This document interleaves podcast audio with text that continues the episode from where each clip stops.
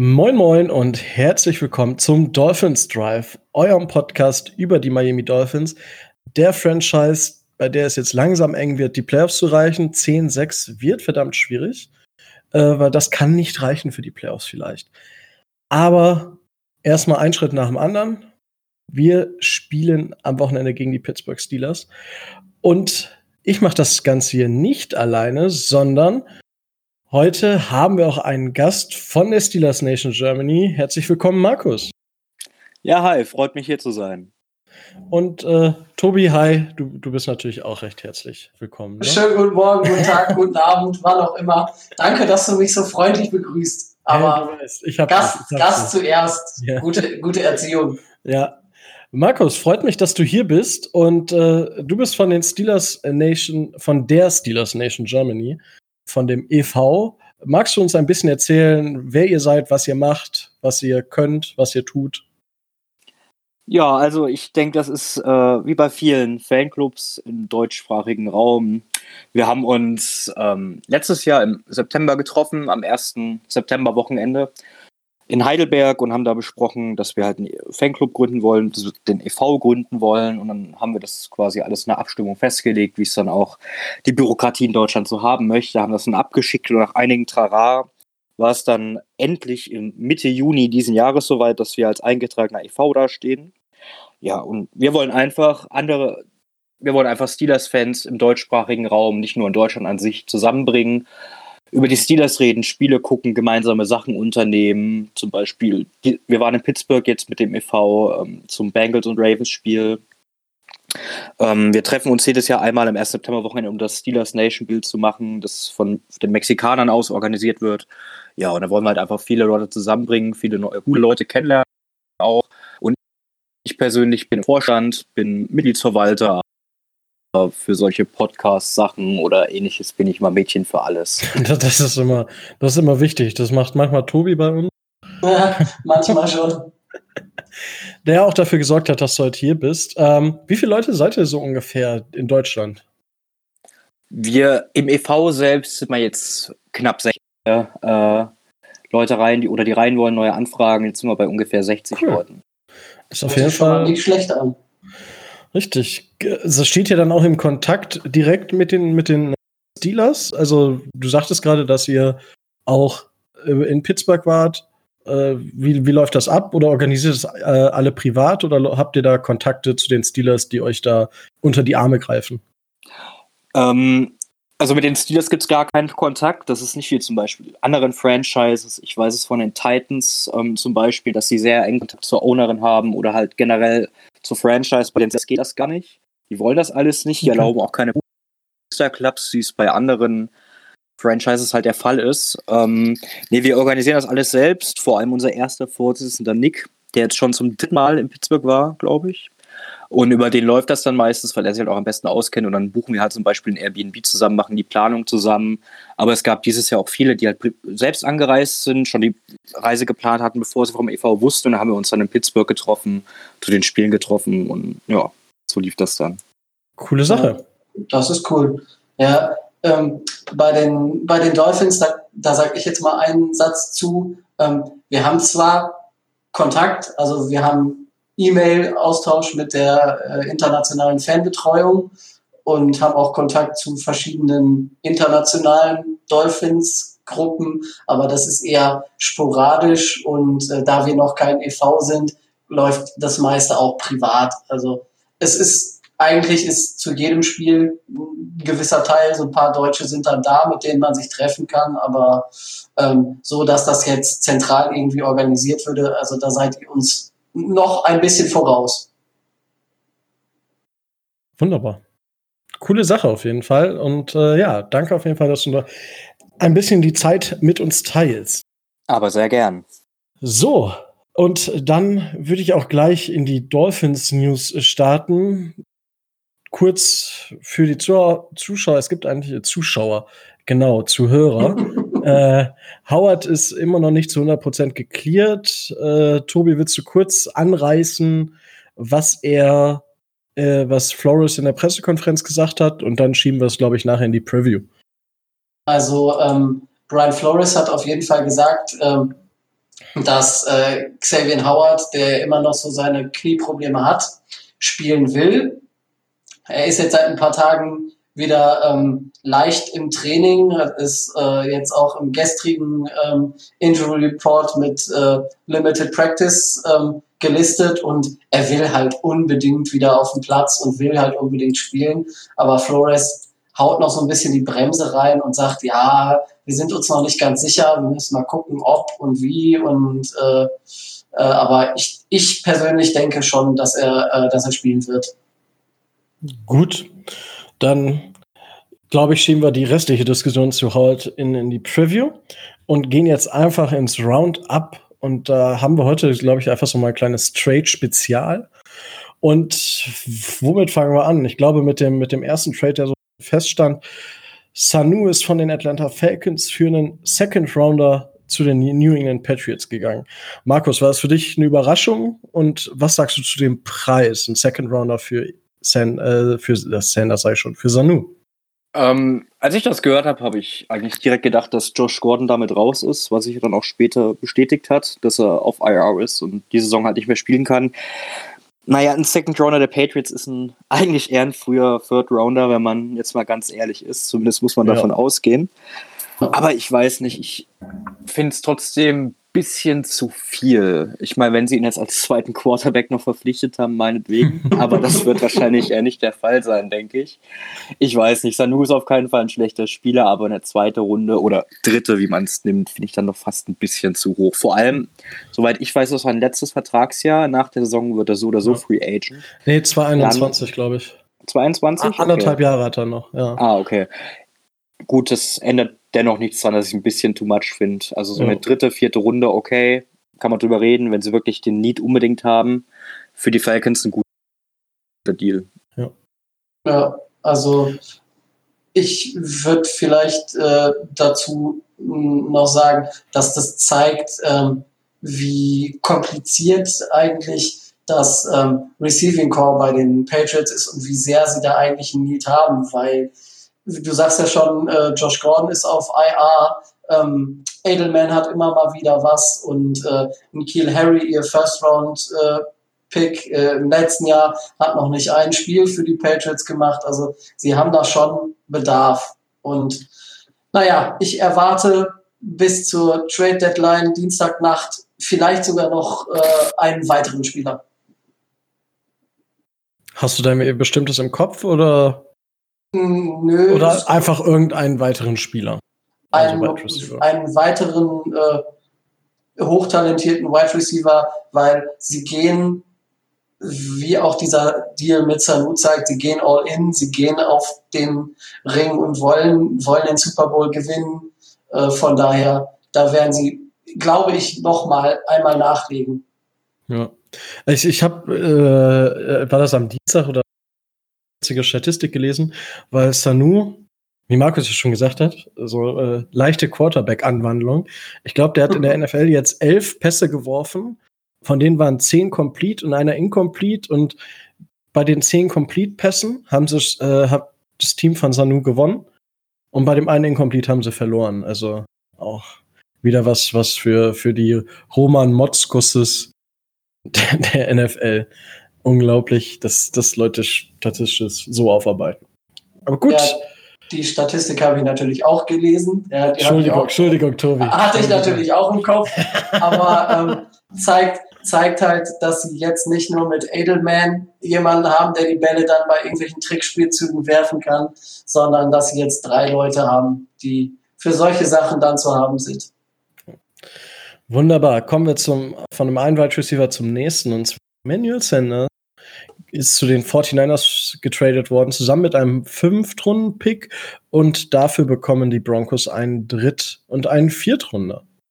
Tobi, magst du vielleicht äh, kurz dein, deine erste Einschätzung dazu? Also meine, meine erste Einschätzung äh, war spontan, oh, die 49ers machen tatsächlich ernst. Sie sind ja immer noch ungeschlagen und äh, naja, es sieht so aus, als ob sie die Gelegenheit wahrnehmen wollen, ihr Roster weiter zu verstärken und dann versuchen, möglichst weit zu kommen.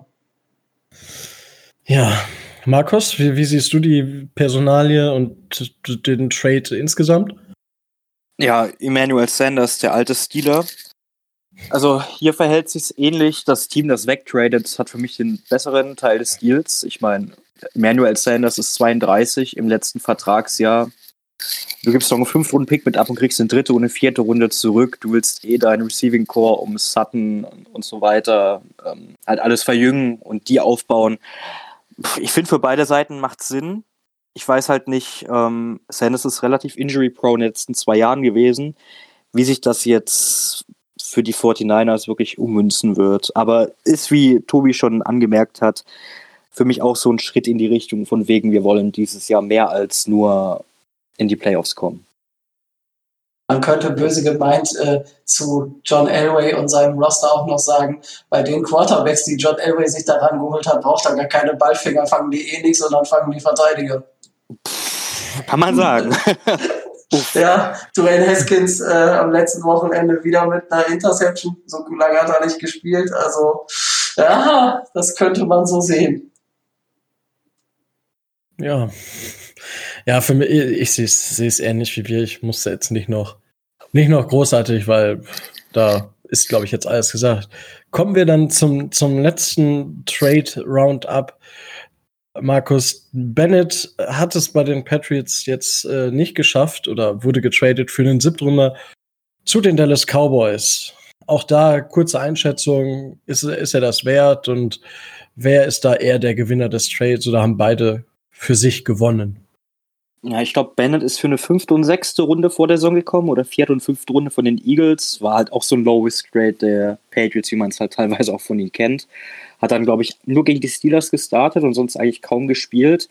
Und jetzt für eine siebte Runde zu Dallas, ich glaube, das ist ein Low-Risk-Trade für beide eigentlich. Also da können beide ziemlich zufrieden mit sein, würde ich jetzt behaupten. Tobi? Ja, also das ganze, das ganze Ding hat ja eine, eine relative Vorgeschichte. Ähm, erst haben sie Bennett nicht vernünftig äh, einsetzen können, die Patriots. Dann hat er sich, glaube ich, mit irgendeinem von den Coaches angelegt und hat mit, gab wohl entweder, wenn ich das richtig gelesen habe, entweder eine, äh, eine, derbe, eine derbe Schreierei oder vielleicht sogar eine Schubserei. Dann haben sie, dann haben sie ihn, dann haben sie ihn für eine Woche suspendiert und dann wollte er unbedingt weg. Also ähm, von daher, ähm, wie es bei den Patriots nun mal so läuft, ähm, wenn du dich nicht an das hältst, was der große Kapuzenmeister da möchte, dann fliegst du halt raus. Da ist das halt so.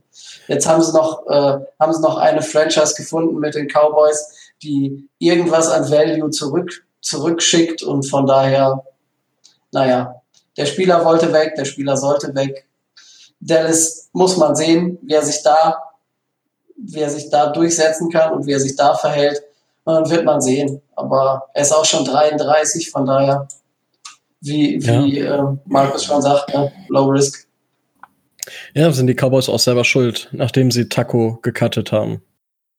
Der bei uns so ein bisschen, bisschen gut ist. Ja, also, ne, das sagen ja schon die Zahlen und da gehen wir ja gleich noch drauf ein. Richtig. Wunderbar. Das war das Roundup. So, das war auch schon unser Roundup. Und jetzt sind äh, Tobi und ich so ein bisschen wieder für uns. Ja? Äh, mal. der, der, Markus äh, kommt aber gleich nochmal wieder, wenn es äh, um die Preview für das Spiel gegen die Steelers geht, logischerweise. Sonst hätten wir ihn nicht einladen brauchen. Und jetzt geht es aber erstmal um das Spiel gegen die Bills. Wir haben 21, 31 verloren. Wir haben 21 Punkte gemacht, haben nur 31 zugelassen. Tobi, das, das, es scheint ja, als wenn wir jetzt auf dem Weg sind, knapp zu verlieren und nicht mehr haushoch zu verlieren. Äh, ja, wenn wir ehrlich sind, äh, das Ergebnis ist auch deutlicher, als das Spiel äh, sich dargestellt hat. Ähm, wir haben neue Bestmarken gesetzt für die Saison. Wir haben in zwei aufeinanderfolgenden Drives Touchdowns gemacht und wir haben ein komplettes äh, Viertel lang durchgehend geführt und sogar noch ein bisschen mehr. Also ähm, das zeigt schon alleine, wie nah wir tatsächlich am, ähm, am Sieg in Buffalo dran waren. Und ich glaube, ich spreche dafür mich und dich mit. Ähm, es war bis jetzt die beste Saisonleistung äh, der Dolphins. Richtig, ich möchte da, also ich möchte, ich habe es in den letzten Wochen, haben wir das nie Zahlen, die, die Total Stats und sowas rausgehauen. Ich möchte es aber einfach mal einfach so ein bisschen auf der Zunge zergehen lassen. Wir hatten Total Yards hatten wir 381, die Bills hatten 305. Wir hatten fast 80 Yards mehr. Wir hatten Rushing waren wir ungefähr gleich weit. Wir hatten über 100 Rushing Yards mal, was für uns ja total untypisch ist. Wir haben ein Sack oder zwei Sacks nur zugelassen. Wir hatten 53% Third Down Efficiency. Wir haben den Ball über 33 Minuten gehabt. Äh, das, das, die, die, die Stats an sich sind schon ganz schön gut gewesen für unsere Verhältnisse diese Saison. nur die, die, der wichtigste Stat, die Punkte, da lagen wir dann hinten. Woran hat es am Ende gelegen, dass wir das Ding nicht gewonnen haben? Und die zweite Frage ist, waren wir wirklich so gut, wie die Stats sagen, oder war das nur, ist das nur ein bisschen geschönt, die Zahlen? Wie sollte man die, sich die Zahlen zu Gemüte führen oder bewerten, Tobi? Erstens, ähm, warum haben wir das Spiel verloren? Es lag aus meiner Sicht äh, einzig und allein an einem Wurf, nämlich an der Interception ähm, von Fitzpatrick geplant auf äh, Isaiah Ford ähm, in der Endzone der Bills, der dann von Tredavious White an der 2, glaube ich, äh, intercepted wurde. Hätte nicht Tredavious White, sondern ähm, Isaiah Ford das Ding gefangen, ähm, Miami hätte das Spiel gewonnen. Und äh, dieser Drive, der letzten Endes dann äh, zu dieser Interception geführt hat, ähm, war entscheidend für den Ausgang des Spiels. Das war die Nummer, äh, wo wir bei Vierter und Eins äh, zehn Yards vor der Endzone der Bills auf einmal äh, oh. ein Fake Field Goal auspacken und unser Panther sich das Ding unter den Arm krallt und äh, den First Down klar macht noch, äh, um den Drive am Leben zu halten. Und äh, diese Nummer hätte eigentlich mit einem Touchdown gekrönt äh, werden müssen oder sollen kam dann nicht so und äh, deswegen aus meiner Sicht hat Miami genau deswegen das Spiel dann nicht gewinnen können. Und zweitens, ja, es war geschönt. Das lag, äh, lag daran, dass die Secondary nicht so stark war, wie sie statistisch aussieht. Lag aber auch daran, dass Josh Allen äh, die Bälle verteilt hat wie ein Wassersprenger. Also ich weiß nicht, ob du dich an das Ding erinnern kannst, wo er den freien Receiver, der frei durchläuft, der 10 Yards Vorsprung hat, um 10 Yards überwirft. Oh, also völlig, völlig, völlig krank. Äh, einfach nur Power dahinter gelegt und das Ding so dermaßen überworfen. Naja, welche ja, Power, welche Power er hat, hat er ja gezeigt, als er, äh, als er das Ding in Richtung Pressetribüne gefeuert hat. da äh. hat äh, da hat der amerikanische Kommentator gesagt, das war der beste und weiteste Wurf von Josh Allen an dem Tag. War schon, war schon frei. Also ich sag mal, wenn unsere äh, Cornerbacks enger an den, äh, an, an den Männern gewesen, dann hätte man vielleicht auch mal eine Interception fangen können. Ja, das wäre durchaus möglich gewesen.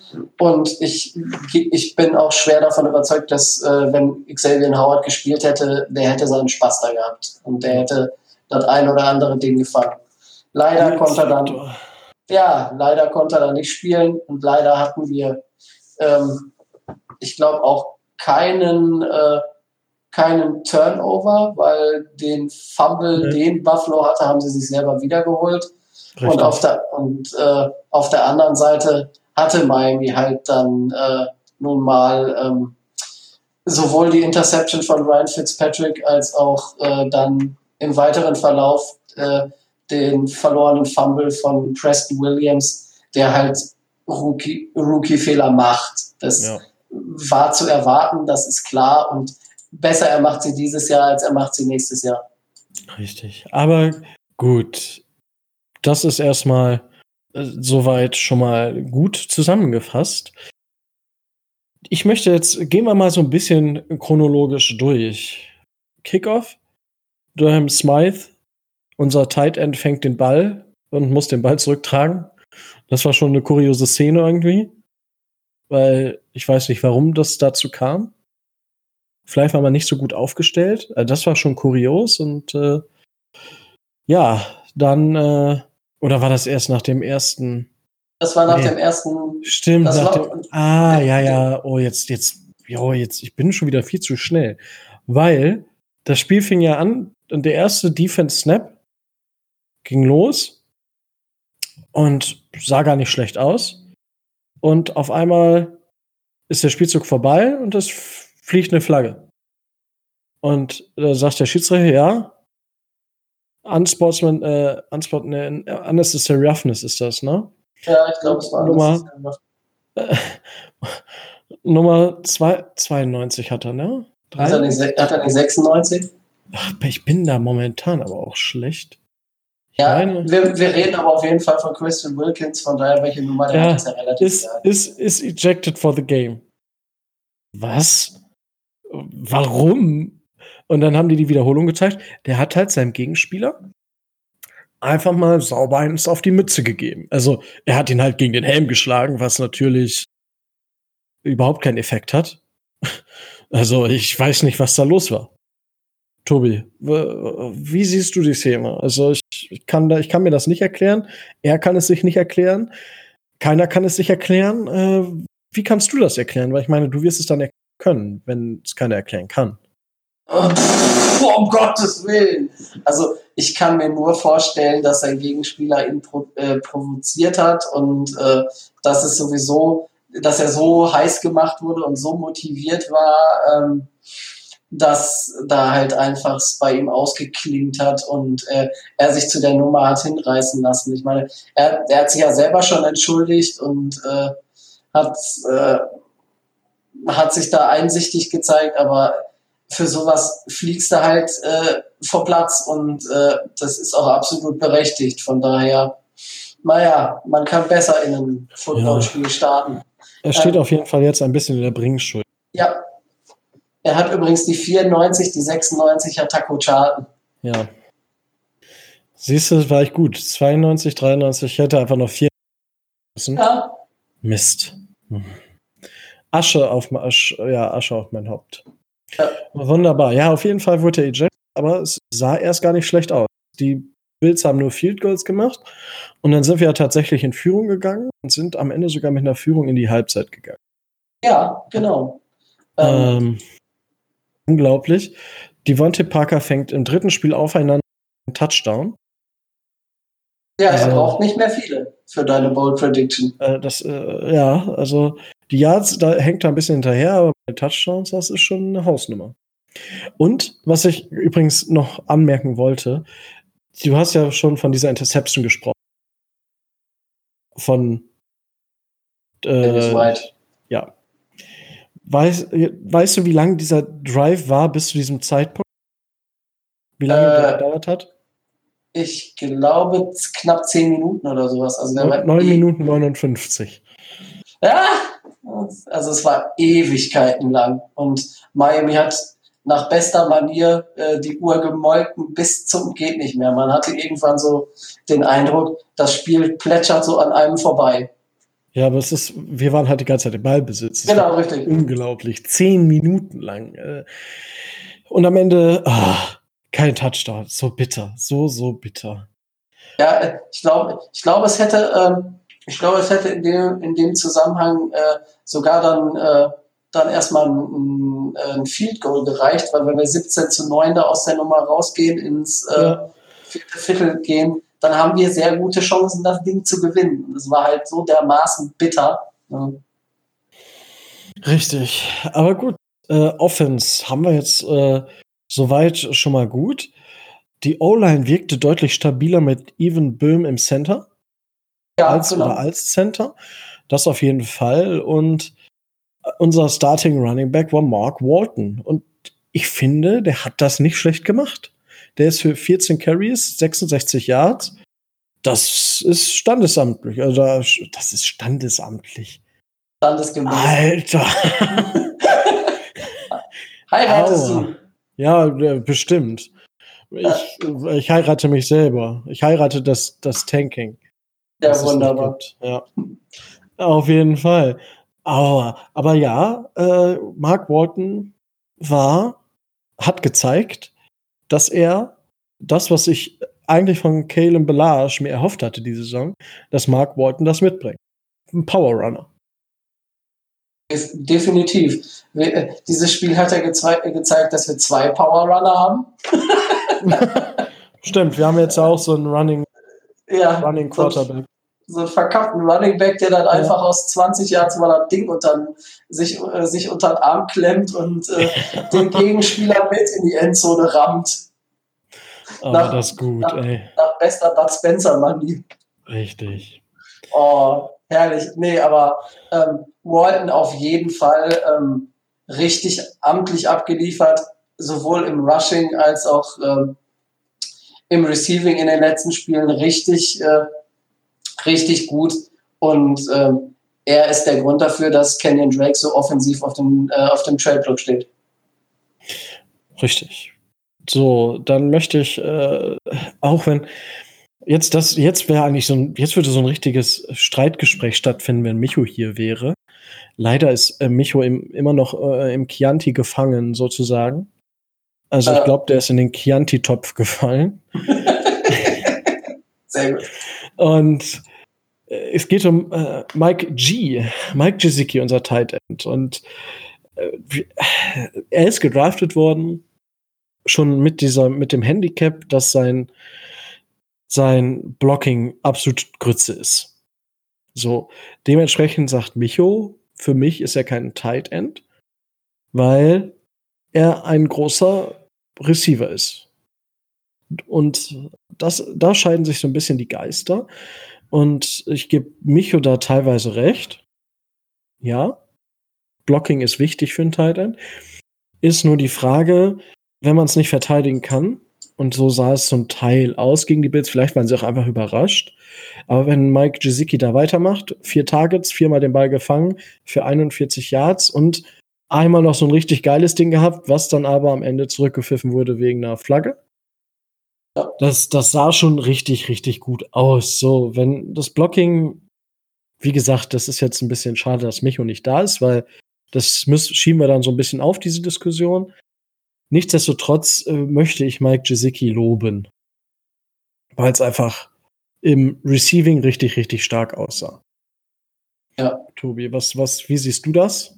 Ja, ich, äh, ich sehe das ja, ich sehe das ja eher, eher so, dass äh, wenn Gesicki so amtlich abliefert, wie er das in den letzten zwei Wochen getan hat, das heißt, wenn er äh, jede Woche für, sagen wir, 60, 70 Yards gut ist, dann ähm, akzeptiere ich es, wenn sein Blocking nicht so gut ist. Womit äh, Micho recht hat, ist die Tatsache, dass wenn man Gesicki in, in, im Spielzug aufstellt, dass die Defense dann weiß, der ist nicht zum Blocken da, sondern äh, der läuft, der läuft eine Route.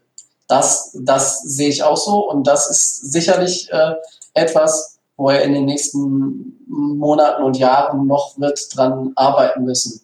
Aber ich sehe das auch so wie du, äh, Rico, wenn du dir ansiehst, wie er die Bälle fängt, welche Bälle er fängt und welche Bälle er auch von äh, Ryan Fitzpatrick zugeworfen bekommt, dann äh, siehst du auch, da können zwei Mann dabei stehen. Äh, wenn der einmal hochsteigt, da haben die beiden aber mal sowas von keine Schnitte.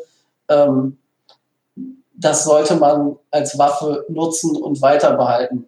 Klar, er ist nicht der klassische äh, Tight wie ein Gronk oder so, der beides gut konnte, sondern er ist im Receiving wesentlich besser als im Blocking. Aber wie gesagt, wenn er, wenn er das Receiving so super auf die, äh, auf die Kette bringt, dann äh, bin ich bereit, das andere zu tolerieren. Gut. Und da lassen wir es jetzt bei den Titans ein bisschen und werden diese Diskussion beim nächsten Mal, wenn Mike Gesicki, also beim Spiel gegen die Steelers, äh, richtig abliefert, äh, wahrscheinlich dann mit Micho diskutieren. Wobei ich nicht weiß, ob ich nächste Woche dabei sein kann. Nächste Ich kann- Woche. Ich weiß es nicht. Ich kann die Diskussion mit, äh, mit Micho auch alleine führen. Wir können uns da gegenseitig äh, auch, auch eine halbe Stunde lang die Köpfe Ich einschlagen. glaube es auch. Da fehle ich so als Puffer dann zwischen euch. Ich wollte es gerade sagen. Ist okay, weil kurz, äh, ich bin nächste Woche, also ich komme gerade von der Geschäftsreise und bin nächste Woche in China auf Geschäftsreise und erstens ist da so ein bisschen Zeit zwischen und zweitens muss ich in China arbeiten. Und deswegen kann es sein, dass ihr die nächsten zwei Wochen ohne mich vielleicht äh, aufnehmen müsst. Oder wir machen es so, dass ihr abends aufnehmt und ich dann morgens um 4 Uhr in China aufstehe. Wenn und hoffentlich uns- WLAN habe. Wenn du das für die, äh, für die Dolphins äh, und unsere Hörer Immer. tun würdest, das Immer. wäre natürlich super. Schauen wir mal, schauen wir mal. Aber gut. Gucken wir mal, Da dürfen wir- Da dürfen wir dann natürlich gewisse Formulierungen dann nicht, äh, dann nicht benutzen, wie so, das hat er Bombe gemacht oder so. Das wäre vielleicht nicht so gut. Ja, ja, ja, schauen wir mal. Aber ich, ich, ich oh, ich, ah, nee, ich glaube, die haben kein, kein, ich fliege ja in, ich fliege, während wir spielen. Oh. Ich glaube auch nicht, dass die da irgendwie Football wird. Äh, gucken. Ist das jetzt auch, soll ja auch gar nicht Thema sein. So, jetzt gehen wir mal von der Offense. Ich glaube, die haben wir abgefrühstückt. Ja. Ähm, gehen wir mal auf die Defense. Und da möchte ich sagen, Charles Harris hat jetzt in seiner Zeit bei den Dolphins genauso viele Sex wie Taco Charlton. So, ich habe es jetzt ein bisschen anders formuliert, einfach um Taco Charlton nicht direkt zu nennen. Also Taco ist ja noch nicht so lange bei uns, hat drei Sacks. So viel hat Charles Har- Charles Harris, seitdem er bei uns ist. Das, das, das ist jetzt eigentlich auch schade, dass Micho fehlt. Es fehlt gerade so diese Freudenschrei im Hintergrund. Ich habe es euch gesagt. Ich habe es Ja. euch gesagt. ja, Ja, Micho, du hast, ja noch nicht du da. hast es uns gesagt. Du hast es uns gesagt. Ja, Charles Harris ist eine Wurst. Anders kann ich es auch nicht mehr sagen. Sorry. Nee, äh, wird auch nichts mehr werden, glaube ich. Nee. Taco Charlton, Tobi. Positive Überraschung bis jetzt? Definitiv. Also äh, kam äh, relativ konsterniert und niedergeschlagen von den Cowboys, die mit ihm nur überhaupt nichts anfangen konnten. Und ähm, er ist in Miami quasi vom ersten Tag an unser bester äh, Edge Defender und äh, wie du schon sagst, äh, liefert quasi in jedem Spiel äh, mindestens einen Sack ab und ist immer präsent, äh, sorgt für ordentlich Druck. Also der macht sehr viel Spaß. Richtig. Genauso wie unser Vince Beagle, der, der, wo alle schon gefragt haben, was, wieso tradet ihr eins zu eins gegen Kiko Alonso? Und das Geile ist, wir haben halt den Namen Kiko Alonso getradet und haben Vince Beagle bekommen, bezahlen deutlich weniger. Und Beagle liefert eigentlich 10.000 Mal mehr als Kiko Alonso. Ja. Also Kiko- was, was den Pass Rush angeht. Ja, die, ne? definitiv. Also wir haben einen Publikumsliebling mit einer riesen äh, Strahlung nach außen verloren durch den Namen, wie du sagst.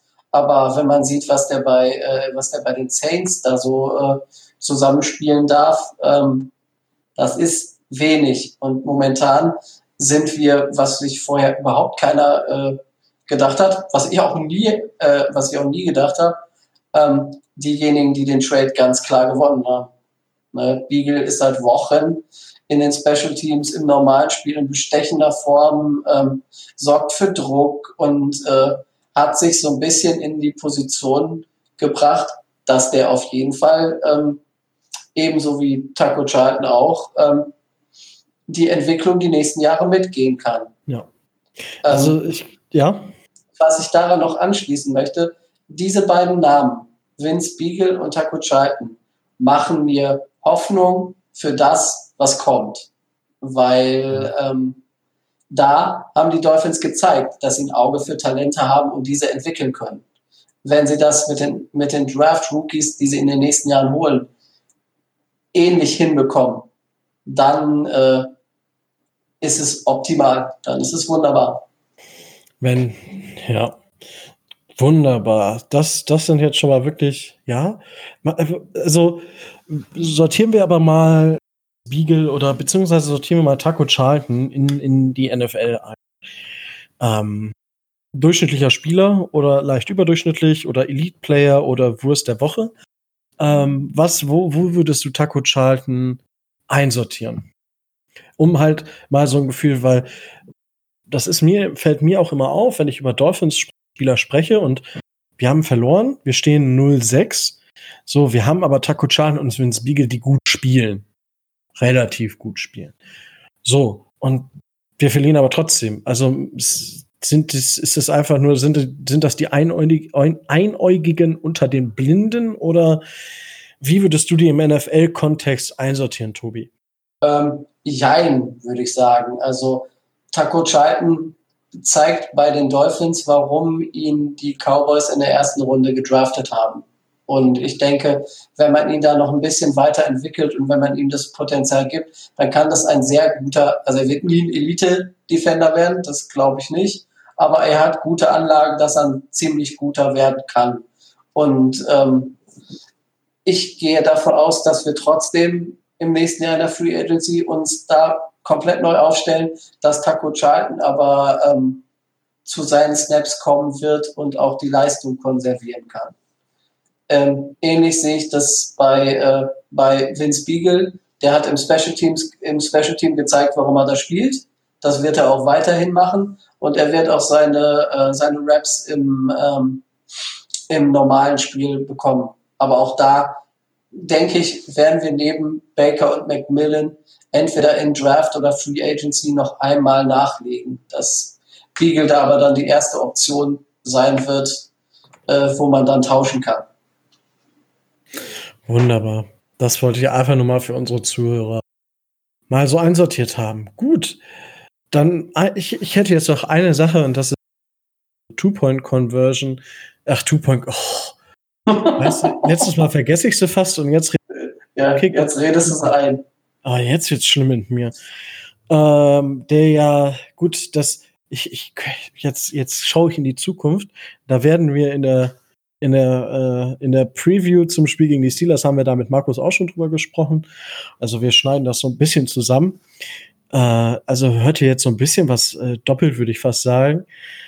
Äh, war aber interessant, Markus Meinung auch dazu zu hören. Die hört ihr jetzt später. Also bleibt dran. Oh mein Gott. Ich könnte glatt in der Werbung anfangen, wa? so einen richtigen Cliffhanger. Ja. Äh, äh, ja, es war der Versuch was wert. Und ich fand den Kick auch nicht schlecht. Er war sehr, sehr hoch. Und dadurch, dass er sehr, sehr hoch war, konnte das Ding, weil normalerweise sind die ja relativ flach. Und alle prügeln sich um den Ball. Er war relativ hoch. Und ja, es war ärgerlich, wie es gelaufen ist, weil es sah doof aus. Der Versuch war genau der richtige, hat am Ende nicht geklappt. Aber ja, es gibt ja Leute, die sagen, das war der, das auch selbst der Onside-Kick, der war genau so designt, damit wir nicht gewinnen. Das denkst du natürlich auch, Tobi, ne? Ja, selbstverständlich. Wir liegen drei Punkte hinten und müssen dann, müssen dann einen Onside-Kick spielen, den wir absichtlich, äh, den wir absichtlich so hoch spielen, dass er zum Gegner gekickt wird, dass der, dass der locker da einen Touchdown ausmachen kann. Also, wer sich die Szene mal angeguckt hat, ne? Also, ist diese, diese Leistung von, äh, von dem Spieler der Bills, wie fällt der Name gerade nicht ein? Ähm, äh, Michael Micah, Micah Hyde. Genau. Micah und nicht Michael, Micah. Micah Hyde ähm, ist gar nicht hoch genug zu bewerten. Erstens, dass er das Ding fängt und da ist für alle Dolphins äh, der Spielzug vorbei weil dieser Onside-Kick wird gespielt, um den Ball zu recovern. Ähm, der Bills-Spieler hat den Ball, fertig aus, Ende. Ob der, was der damit macht, ist völlig Wumpe. Ähm, dass der dann nach so einem Sprung auf gefühlt drei Meter wieder auf den Beinen landet, sich auf den Beinen halten kann und dann daraus einen Touchdown macht. Ja, so what? Scheißegal, ob ich das Spiel mit drei oder mit zehn Punkten verliere. Völlig Latte. Ne? Also, äh, das kann man dann natürlich verkaufen als, ja, die, äh, ich zitiere jetzt, glaube ich, mal äh, aus dem Gedächtnis, die Dolphins erfinden immer wieder kreativ neue Wege, um Punkte zu kassieren. Ähm, ja, das journalistisch ja besser ja? wäre, journalistisch besser wäre gewesen, Micah Hyde für seine Aktion, die nur wirklich sehr, also auch aus meiner Sicht wirklich überragend gemacht war ihn dafür zu loben, anstatt nur auf die Dolphins nochmal wieder einzuprügeln, weil man Spaß dran hat. Richtig, aber so ist die Redaktion mit den drei Buchstaben. Nicht mal mehr die Bild hat das geschrieben. Ja, Ja. so ist das. Und äh, mit diesem Wort äh, was zum Spiel gegen Bild sagen. Hm, nö. Nö, gut. Ich nämlich auch nicht. Damit sind wir mit, der, mit dem Review vorbei und jetzt geht's wieder in den Preview und jetzt haben wir auch wieder Markus mit dabei. So, das war dann genug vom Spiel gegen die Bills und äh, da, das war halt letzte Woche, diese Woche steht äh, das unglaubliche Monday Night Game. Ich weiß nicht, wie wir zu dieser Ehre kommen, aber die Pittsburgh Steelers, die ja auch einen Spieler geholt haben oder für einen Spieler getradet haben, Minka Fitzpatrick, der bei den Dolphins gespielt hat. Markus, was hast du bei dem, bei dem Trade gedacht? Heute, das ist ganz schön trade-lastig, die ganze Serie. Folge heute. Was hast du gedacht und wie macht sich Minka so in den ersten paar Wochen, wo er ist jetzt schon ein paar Wochen da, wie macht er sich bei euch? Ja, also als die Gerüchte aufkamen, dass die Dolphins ihn vielleicht loswerden wollen, habe ich bei uns in der EV WhatsApp und Facebook-Gruppe so, schon so ein bisschen rumgenervt, dass man doch gerne auch mal einen First Rounder weggeben dürfte, was ja total Steelers unlike ist und eigentlich nie passiert. Und als das dann passiert ist, ich am nächsten Morgen aufgewacht bin, äh, hat der Kaffee noch besser geschmeckt. ähm, mich hat sehr gefreut am Anfang und dann ein paar Tage später war direkt das Spiel bei den 49ers, was Oh, man ja. irgendwie verloren hat. Aber da hat Minka ja direkt gezeigt, warum er da ist. Ich glaube, er hatte drei oder vier Tage im Scheme, um das Scheme einigermaßen zu lernen, hat direkt eine Interception gefangen, hat einen Fumble geforst, hatte ähm, fünf Tackles und das zieht sich halt so jetzt weiter fort. Also er hat jetzt keine weiteren Turnover ähm, kreiert, aber trotzdem, also man merkt halt, seit er da ist, ist die Defense und vor allem das Defensive Backfield, die Secondary, viel stabiler. Und ich denke, für beide Seiten war das ein mehr als guter Deal. Ja, man, man, muss ja man muss ja dazu nochmal sich in den Hinterkopf rücken, dass es äh, keine sportlichen Gründe äh, gab, die, äh, die zu diesem Trade geführt haben, sondern ähm, dass äh, Minka Fitzpatrick einfach die Rolle, die er ähm, unter Flores ausfüllen sollte, ähm, nicht ausfüllen wollte und dann seinen ähm, Berater darum gebeten hat, äh, nach Trade-Partnern zu suchen und äh, das Front Office dann gesagt hat, gut, äh, das Angebot, was aus Pittsburgh kommt, ist akzeptabel, dann kann er dann dafür gehen. Also was er sportlich drauf hat, das wissen die Dolphins schon, glaube ich. Das wollte ich auch nicht behaupten, dass sie es nicht tun. Aber für die Steelers natürlich noch mal besser. Man hat sich Na den. Signing-Bonus nach dem Draft gespart. Man ähm, muss den Trigger nicht bei einem Spielerpool, wo man nicht weiß, was man hat. Bei Minka hat man es letztes Jahr schon gesehen, was er kann. Ähm, und deswegen für die Steelers, aus Steelers Sicht mehr als guter Deal, auch wenn es immer noch genug Fans gibt, die so ein bisschen denken, naja, wenn die Saison jetzt doch nicht läuft für den First Rounder, können wir da nicht einen Quarterback nehmen oder warum den First Rounder, der wird vielleicht zu früh sein. Äh, ja, deswegen einfach jetzt gegen die Dolphins gewinnen noch ein paar andere Spiele und dann ist der nicht so, nicht so hoch, der Pick. Wollen wir ja mal nicht hoffen. Na, das, das, das äh, wird ja auch nicht passieren. Achso, Nee, gut. okay. Oh, oh, oh. Ja, dann würde ich sagen, wir steigen einfach so ein, so ein bisschen, bisschen in die äh, Spielanalyse, in die Preview ein. Ja. Ähm, ich, ich, Markus, ich lasse dir einfach äh, das Wort äh, mit der Frage, was erwartest du von dem Spiel am, am Montag, beziehungsweise in der Nacht vom Montag auf Dienstag und warum spielen die Dolphins bei den Steelers überhaupt im Monday Night Game? Warum es ein Night Game ist? Pff, ich weiß nicht. Also, als man, Das weiß, glaube ich, keiner. als man im April den, den, den Spielplan veröffentlicht hat vorm Draft, weiß nicht, also äh, ich glaube, es gibt an dem Wochenende jetzt auch interessantere Spiele, die man auf ein Night Game schieben könnte. Vor allem kann man es ja auch nicht mehr weglegen. Also ich hätte auch lieber äh, ein Spiel am Sonntagabend gehabt, weil, äh, so wie ich das sehe, wird das gegen die Dolphins dann doch das sicherste, eines der sicheren Spiele dieses Jahr, würde ich behaupten. Und dafür, äh, ja, also warum das ein Night Game ist, keine Ahnung, was man sich da gedacht hat. Gut, bei den Steelers konnte man nicht damit rechnen, dass gefühlt das Nee. halbe Team ausfällt. Die Dolphins sind immer eine Wundertüte. Dieses Jahr nicht so sehr, aber die letzten Jahre davor schon immer so ein bisschen. Ja, ähm, was ich vom Spiel erwarte, offensiv, Ball wird viel gelaufen, glaube ich. Was unter. Mason und Devlin Hodges jetzt immer so der Fall war. Mason ist auf jeden Fall zurück. Ähm, vielleicht darf er jetzt auch mal ein bisschen tiefer attackieren, weil in den ersten paar Spielen mit Mason hat man so ein bisschen die Samthandschuhe bei ihm angezogen und ihn halt viele Checkdowns werfen lassen und wirklich selten mal, dass er das ähm, tiefe Ding werfen kann, über 20 Yards und mehr. Ja, sonst wieder, äh, wieder viel Run-Ga- Run-Game. Benny Snell hat sich bei den Chargers im letzten eineinhalb Quartern ja bewiesen, dass er halt auch einigermaßen laufen kann. Jalen Samuels fehlt ja noch zwei bis drei Wochen. Höchstwahrscheinlich und James Conner ist auch wieder zurück, also erwarte ich, dass Steelers-mäßig Pound the Rock angesagt ist. In der Defense ganz klar der Pass Rush, die O-Line der Dolphins war vor der Saison schon eine der schlechteren, ohne Tanzel. Jetzt also, sei ehrlich, sei ehrlich. also das, Wir- ist, das wird ein groteskes Matchup an allen Ecken und Enden. Ich meine, uns fehlt Stefan Tuitt das ganze Jahr, aber der Inside Pressure ist immer noch da und Outside Bud Dupree, ähm, der dieses Jahr das fünfte Jahr in Folge sein Breakout-Jahr hat, ich glaube ganz fest dran. Und DJ Aber Watt. So einige. Das, ja, Ja. die Wante Parker. Huh. Ja, genau. Die, die schaffen es alle irgendwann. Ja. Ja. und TJ Watt, von dem er weiß, dass er einfach ein Goon ist. Ja.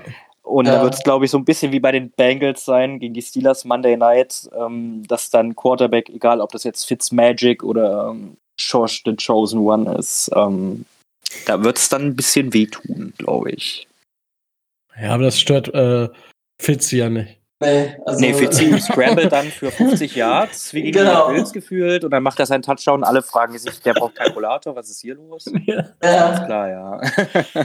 Oh, oh, oh. nein. Ja, Ich denke, da hatten wir diese Woche relativ Ruhe an der Quarterback-Front. Da ist relativ klar nach der Leistung gegen die Bills, dass äh, Fitzpatrick das äh, schon starten wird und dass er das auch dann machen wird. Wie es jetzt mit der O-Line aussieht, also sie ist, sie ist gewollt schlecht, dadurch, dass Tanze weg ist, aber sie hat gegen die Bills jetzt nicht so schlecht ausgesehen, wie sie schon mal ausgesehen hat. Da ist eine leichte. Verbesserung, da ist eine leichte Verbesserung zu sehen. Vielleicht reicht's. Ähm, was ich noch fragen wollte, ähm, ich habe gelesen, bei TJ Watt ist äh, eine leichte Verletzung. Wird der spielen? Kann der spielen? Wie sieht's da aus? Er war limited im Practice, soweit ich weiß, wenn ich das jetzt richtig rekapituliere. Ja, genau, das Ähm, hatte ich gelesen. Also, pff, ich glaube, das wird sich ein bis zwei Tage vorher klären, aber ich würde jetzt einfach mal sagen, es sieht nicht so schlimm aus. Okay, gut. Dann wissen wäre wir. natürlich bitter. Also, ja, wenn ich was weiß, wenn ich einen Anruf von Mike Tomlin kriege, ich leite es direkt Ja. an euch weiter. Ihr könnt das ja, auch- wunderbar. Das Wunderbar. machen wir dann direkt. Das Das ist gar kein. Problem. So machen wir das. Ja, gut, das ist, also ich, ich glaube auch, dass viel äh, gelaufen wird, weil ja, der, der, die Passver äh, die Laufverteidigung der Dolphins ist jetzt dafür bekannt, dass sie Läufe zulässt. Ich glaube, das beschreibt es eigentlich ganz gut.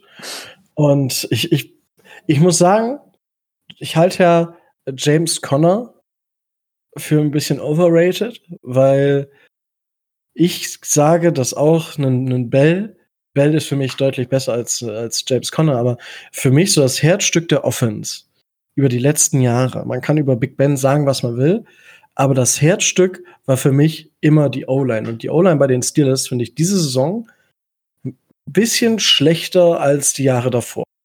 Oder täuscht der, täuscht der Eindruck? Ich finde, gerade in den ersten zwei, drei Spielen hat man es stark gesehen. Auch wenn man nicht viele Sex zwingend aufge ähm, äh, Sex zugelassen hat in den ersten paar Spielen oder generell. Ähm, das Run-Blocking ist irgendwie ein bisschen, weiß ich nicht, ob es das Run-Blocking ist oder ob es das Play-Calling ist. Man hat mit Mike Munchak vor der Saison einen der besten O-Line-Coaches der Liga verloren. Zu den Broncos, für mich der beste der Liga. Und jetzt kommt halt ähm, sein Assistent, der die letzten sechs, sieben, acht, neun, zehn Jahre unter ihm gelernt hat quasi. Ich weiß nicht, ob es daran liegt, ich weiß nicht, ob es am Playcalling ist, worüber ich mir schon so oft die Haare gerauft ha habe, wo ich mir dachte, ich brauche ein Toupet. Ähm, Das kennen wir, das kennen wir auch. Äh, nein, nicht, glaub- so, das hatten ich. nicht so viel Erfolg. das das glaube ich sofort. Nee, ähm, James Conner, letztes Jahr war er halt sehr überzeugend. Er hat halt so kleine Probleme, den Ball auch mal festzuhalten. Er fummelt gern, wie zum Beispiel gegen die 49ers oder gegen die Broncos letztes Jahr. Ähm, ich weiß nicht, also es, er hat jetzt in den letzten paar Spielen schon wieder gezeigt, was er kann, aber die Spritzigkeit fehlt ihm wahrscheinlich so ein bisschen. Aber gefühlt fehlt es der ganzen Offense. Ob das jetzt geschuldet ist, dass Big Ben raus ist oder nicht. Irgendwo die Räder, die sind noch nicht, die laufen noch nicht so ineinander über.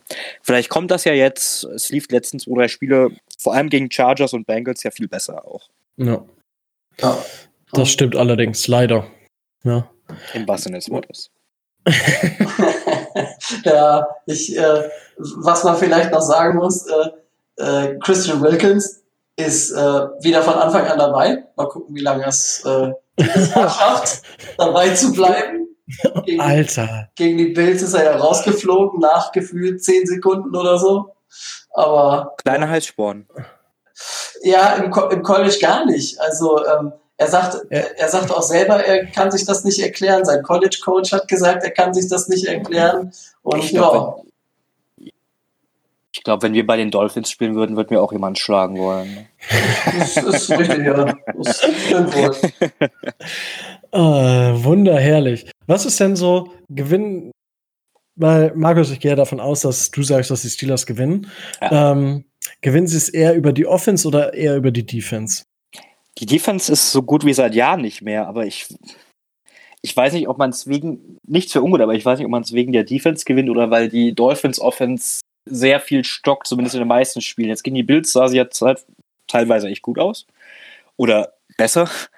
Ähm, ich glaube, wir gewinnen dieses Jahr. Ich glaube, wir gewinnen dieses Jahr wenige Spiele direkt über die Offense, dass wir den Gegner irgendwie 40 zu 39 outscoren werden. Es wird ausgeglichen, aber eher in Richtung Defense, glaube ich. Ja. Das, das glaube ich auch. Mhm. Tobi? Äh, Möcht, möchtest, möchtest du Ja, ich wollte noch eine Frage stellen, die, die dann auch gleich auf unsere Offense zielt. Ähm, wie schätzt du denn äh, die Steelers Secondary ein? Das heißt, wir haben ja mit ähm, Preston Williams, dem Wide Receiver, mit Mike Gesicki, dem Tight End, mit äh, Devante Parker, der A fit Danke. ist und B äh, dieses Jahr richtig gut spielt. Ähm, Breakout, ja. Ja, ja, das. Endlich, äh, endlich. Oh, so das, Zeit. Das, das fünfte glaube ich, inzwischen. Ja, also ja. man hat jahrelang darauf gewartet, aber der ist ja auch etwas größer. Ähm, da ist wahrscheinlich zu erwarten, dass Fitzpatrick da die langen Dinger auf äh, die langen Kerls auspackt. Wie steht die äh, Steelers Secondary dazu? Wie ist ich da glaub, so die Qualität? Ich glaube, Minka freut sich darauf. nee, Minka, äh, seit, seit Minka da ist, ist die Secondary halt viel besser. Ich glaube, ähm, vor unserer Week letzte Woche waren wir nach den Patriots irgendwie, oder wir waren auf jeden Fall in den Top 5 der Takeaways. Ähm, was die Interceptions angeht, ist im Vergleich zum letzten Jahr viel besser geworden. Man hat in der Free Agency Steven Nelson geholt, der davor bei den Chiefs vier Jahre lang äh, gespielt hat. Und es sieht echt viel besser aus. Ob das jetzt an Minka, ob das an Minka liegt oder jetzt auch an Devin Bush, der ähm, Draft geholt wurde an 10, weiß ich nicht, aber es, ist auch, es fühlt sich auf jeden Fall viel besser an. Man hat keine Angst mehr, wenn der gegnerische Quarterback meint, er will das Ding mal ein bisschen ganzlingen. Ähm, also ich habe da sehr viel Vertrauen in die Jungs und ich glaube, das Gefühl hatte ich in den nie eigentlich so richtig. letzten, ich könnte mich in den letzten sechs, sieben, acht Jahren nicht erinnern, dass ich in irgendeinem Spiel mal das Gefühl hatte, unsere Defense wird heute richtig liefern. Das habe ich halt seit, seit Wochen. Ne? Also im Spiel ja auch echt gut, zumindest besser als, als man es die Jahre davor erwartet hat und die Secondary vor allem überraschenderweise die Secondary ähm, richtig gut. Also gefällt mir sehr gut, was da dieses Jahr läuft. Aber ich glaube, da ist immer noch Potenzial nach oben und ich hoffe, ja. dass man gegen die Dolphins das sieht. Ja, ich denke, dass da, äh, dass da für beide Seiten äh, der Schlüssel liegt, äh, wie man da die Defense Pittsburgh, Offense Dolphins äh, da hantieren kann. Weil, ähm, wie du sagst, Ganzlinger, da denkt man sofort an Ryan Fitzpatrick. Das ist halt so ein Typ. Dem jo. ist das alles relativ, relativ wumpe, der wirft halt einfach. Und er hat jetzt äh, gerade mit unserem Titan, mit Mike Gesicki, gezeigt, äh, dass er zudem eine relativ gute Verbindung hat. Und ähm, naja, äh, bleibt abzuwarten, ob der vielleicht gegen Pittsburgh seinen ersten Touchdown macht in der NFL Da wartet man ja auch seit anderthalb Jahren drauf. Ja.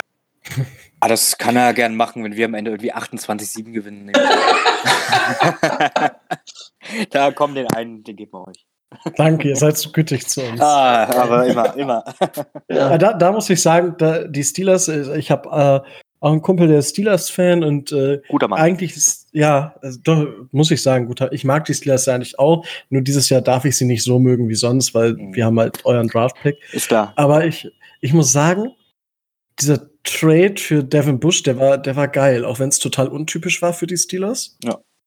Ähm, weil da, da plaudere ich gerade so ein bisschen aus Nähkästchen. Der Kollege hatte, als das klar wurde, dass die Steelers hochgetradet sind, da hatte der kurzzeitig Angst. Weil erstens ist das nicht normal für die Steelers gewesen, zu traden. Und zweitens war man ja auch nicht so ganz sicher, wen die Steelers überhaupt holen. Es ging ja auch die Gerüchte rum, dass man vielleicht noch einen neuen Quarterback aufbauen will. Oh. Äh, und er, er, war, Nee. er war da ein bisschen in Nee. Panik. Nee, also ich weiß nicht, wer die Gerüchte streut, aber nee, niemals. Aber Sie das, nee, nee. Also Quarterback war nie auf der Agenda. Niemals Nicht? nie. Nein. Okay. aber man muss sagen zu äh, Devin Bush, gutes Händchen. Also, was ich von dem bis jetzt gesehen habe, ähm, da kann man, also jetzt bei den Linebackern, die die Dolphins haben, nicht unbedingt, aber man kann da schon neidvoll äh, rüber gucken.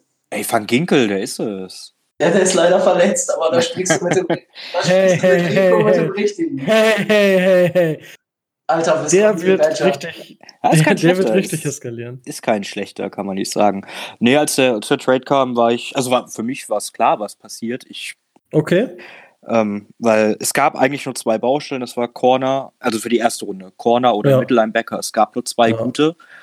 Und dann ist man natürlich Richtig. noch schön vor die Bengals gesprungen, auch Ja. wenn meine Freunde der deutschen Bengals-Fans, Grüße an der Stelle. Ich freue mich, euren Podcast morgen anzuhören von der letzten Woche. Ähm, auch wenn der, äh, wenn die immer sagen, die hätten den nicht genommen, ich glaube schon, dass die Bengals ein Auge drauf geworfen haben und man hat nicht viel aufgegeben. Und wenn er so weiterspielt, ist er für mich Defensive Rookie of the Year. Klar, Nick Bosa, Brian Burns und noch zwei andere Kandidaten. Aber wenn er das Ding durchzieht, Ja. sehe ich ihn da ganz vorne. Gut, ich bin auch ein bisschen biased. Ist ja Natürlich, aber äh, Ja, er ist schon vorne jeden mit Fall- dabei. Auf der Shortlist sozusagen. Das, Ich das in jedem Fall. mindestens das, würde ich behaupten, ja. Gut. So, jetzt wissen wir ungefähr, was die Steelers machen. Äh, Tobi, ähm, von uns erwartet man jetzt nicht, dass wir das Spiel gewinnen. Was würdest du denn sagen, was die Dolphins machen müssen, um eine Chance zu haben, das Spiel zu gewinnen? Was sie machen müssen, ist die, äh, die offensiven Waffen, die die Steelers noch haben, ähm, kontrollieren. Das ist in erster Linie äh, Juju. Deswegen hoffe ich, dass äh, Howard spielen kann und den zustellt ähm, und sich mit dem lustiges Battle liefert. Und dann natürlich äh, in der Laufverteidigung ähm, wieder so agieren, wie sie es gegen äh, die Bills schon gemacht haben, sie unter, ähm, unter 100 Yards halten. Dann sind sie defensiv schon mal ganz vorne mit dabei. Offensiv würde ich sagen, ähm, einfach Ryan Fitzpatrick äh, Vertrauen geben und den machen lassen. Der wird das schon äh, gut hinkriegen. Hat er bis zur Interception gegen Buffalo auch super gemacht. Ähm, danach äh, hat er auch ein gutes Spiel gemacht und ich denke, ähm, er ist äh, er ist einer, der uns äh, da am Dienstagmorgen, 1.15 Uhr übrigens, deutscher Zeit, nicht 2.15 Uhr, 1.15 Uhr, wegen Zeitumstellung, ähm, der uns da äh, weit nach vorne bringen wird. Da Wie weit? ich. Ja, wir, wir werden das Ding natürlich gewinnen, weil wenn wir eins gewinnen dürfen, dann ist das äh, dieses Spiel Montagnacht, das mal kurz erklärt, weil ähm, gut, wenn wir jetzt 0-16 oder 1-15 gehen, ähm, wenn wir gegen die Bengals verlieren sollten, sind die, selbst mit, wenn sie auch 1-15 haben, aufgrund des direkten Vergleiches immer noch vor uns. Und äh, durch den Sieg und die Niederlage der Steelers wird deren First-Round-Pick, den wir ja haben, dann auch nochmal wertvoller. Das heißt, wenn die Dolphins dieses Jahr ein Spiel gewinnen sollten, dann wäre das das äh, Montagnacht gegen die Steelers. Das dürfen sie auf jeden Fall gewinnen. Selbst an die Freunde, die ans Tanking glauben. Tanking, ja. ja. Tanking, wunderbar. Markus, wie ist, wie ist deine Meinung so zum, zum Tanking? Also wir haben ja vor der, vor der Show da noch mal kurz ein bisschen drüber gesprochen. Ähm, es geht ja in Deutschland so ein bisschen das, das Thema Tanking rum und äh, das, wir wehren uns da ja so ein bisschen gegen, dass es Tanking heißt, sondern harter Rebuild. Wobei viele sagen, ja, für mich ist Tanking harter Rebuild. Wie siehst du das? Also, wie, wie schätzt du die Situation ein oder wo sagst du, da fängt für mich Tanking an und der Rest ist, ja, und ist für dich Tanking eine Methode, die, so wie es die Dolphins zum Beispiel jetzt machen, ob das noch in Ordnung ist oder nicht? Ähm, also zuerst, das geht in Deutschland rum, sagst du. Ich glaube, ich weiß, in welche, an welche Kanäle das anspielen soll. Sehr gut. Ähm, zu den Kanälen äußere ich lieber nicht. Ähm, ich glaube, Tanking im Football hat man so noch nie richtig gesehen. Die 2007 Lions, die 016, äh 2008 Lions, die 016 gegangen sind, ich bin mir gerade nicht sicher. Und die Browns in den letzten 20 Jahren. ähm, die wussten es einfach nicht besser. Also gar nicht böse gemeint, ja. ich glaube nicht, dass wir es äh, mit Absicht gemacht haben. Bei den Dolphins weiß ich es ehrlich gesagt nicht, weil selbst wenn du tankst, hast du eigentlich immer ein, zwei Centerpieces im Team, um die du dann rumbauen willst. Ich sehe diese Dinger bei den Dolphins nicht. Okay, Savin Howard, aber wer tankt und baut dann das Team um einen Cornerback rum? Das ergibt keinen Sinn. Du brauchst entweder einen Franchise O-Liner, einen Quarterback oder einen Pass Rusher. Das sehe ich bei den Dolphins halt gar nicht. Tanzel ist weg. Man lässt Rosen verkommen. Nicht zu ungut, aber warum trade ich meinen besten O-Liner weg? Äh, Roses, mhm. äh, Fitzmagic, okay, der ist alt, der weiß, wusste genau, was auf ihn zukommt. Der spielt halt nur fürs Geld oder für den Spaß. Der hat nichts mehr zu verlieren. Der Pass Rush der Dolphins, ähm, ja, also du, du tankst und baust nicht auf einen, äh, um einen Nose-Tackle wie Christian Wilkins oder um einen D-Tackle wie Christian Wilkins rum. Ich weiß ehrlich gesagt nicht, was die Dolphins da machen. Ich weigere mich eigentlich auch mal, diesen Begriff zu benutzen, weil Spieler wollen auch gewinnen.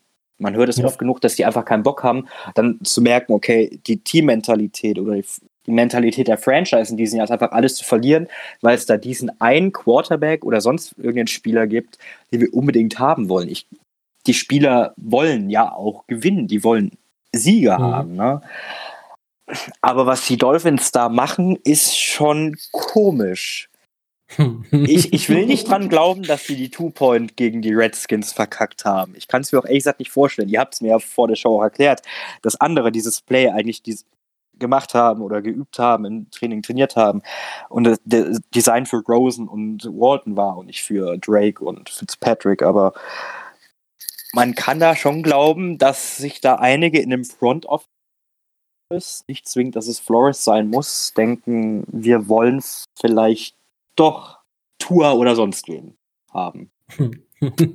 Aus Guter Sicht kann ich es mir aber nicht vorstellen. Ja, also, es ist schwer, es ist echt schwer. Keine ja. Gut, dass Micho heute nicht da ist bei Tanking for Tour. Da ist die Zündschnur relativ kurz bei ihm. Wobei, wobei Micho, Micho wird sich, wenn, wenn, Grüße, Grüße an Micho an dieser Stelle.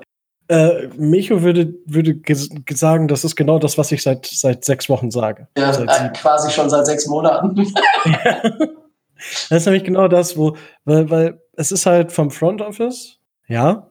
So, Chris Greer sammelt halt Draft Picks, wie, weiß ich nicht, wie, ja, die New England Patriots momentan Turnovers einkassieren. Das ist, ja. Schon gesagt.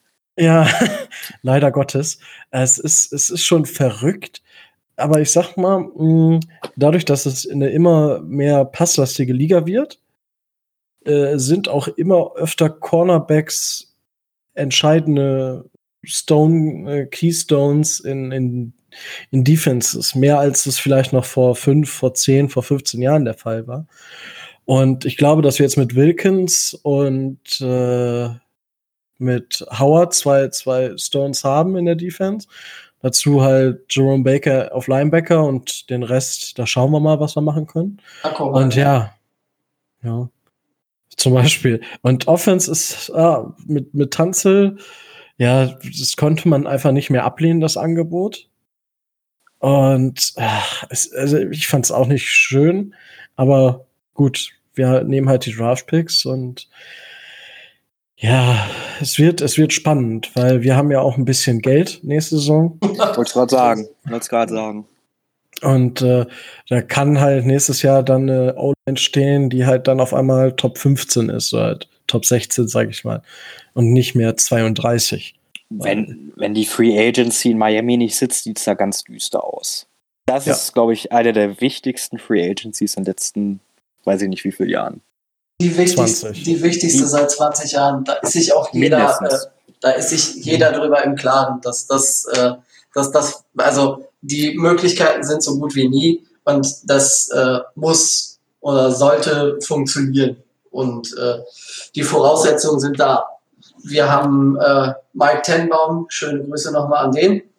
Ähm, jahrelang, jahrelang, Dass du den noch grüßt. jahrelang, ich bin froh, dass er weg ist, deswegen grüße ich ihn.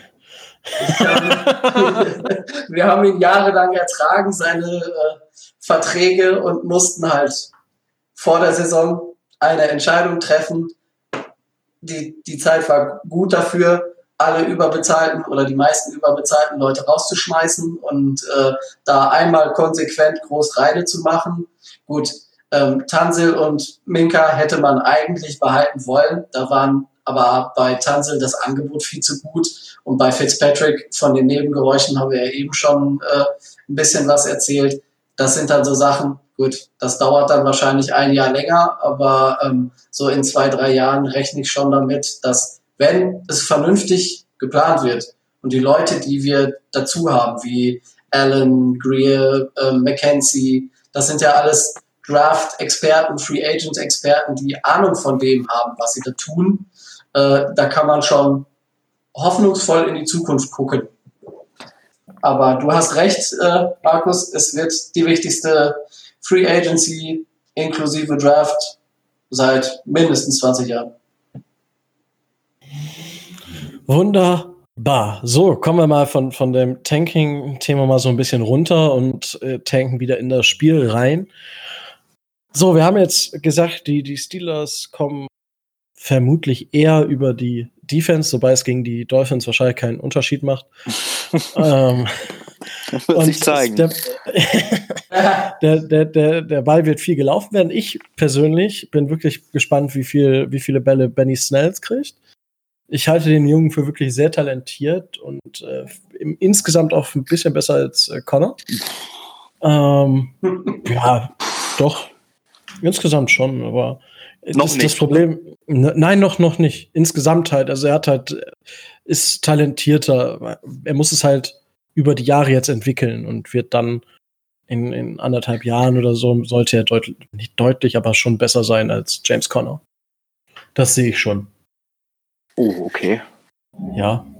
Aber ich, das Problem ist, ich bin halt auch, äh, auch so, ich gucke halt einigermaßen viel College. Also, Einigermaßen.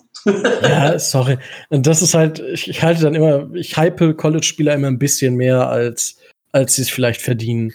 Kenn Ich bin da so ein bisschen, bis, ich bin da so ein bisschen arschig. Das ist, ist äh, ja, aber gut, das, das gehört ja dann auch mal dazu.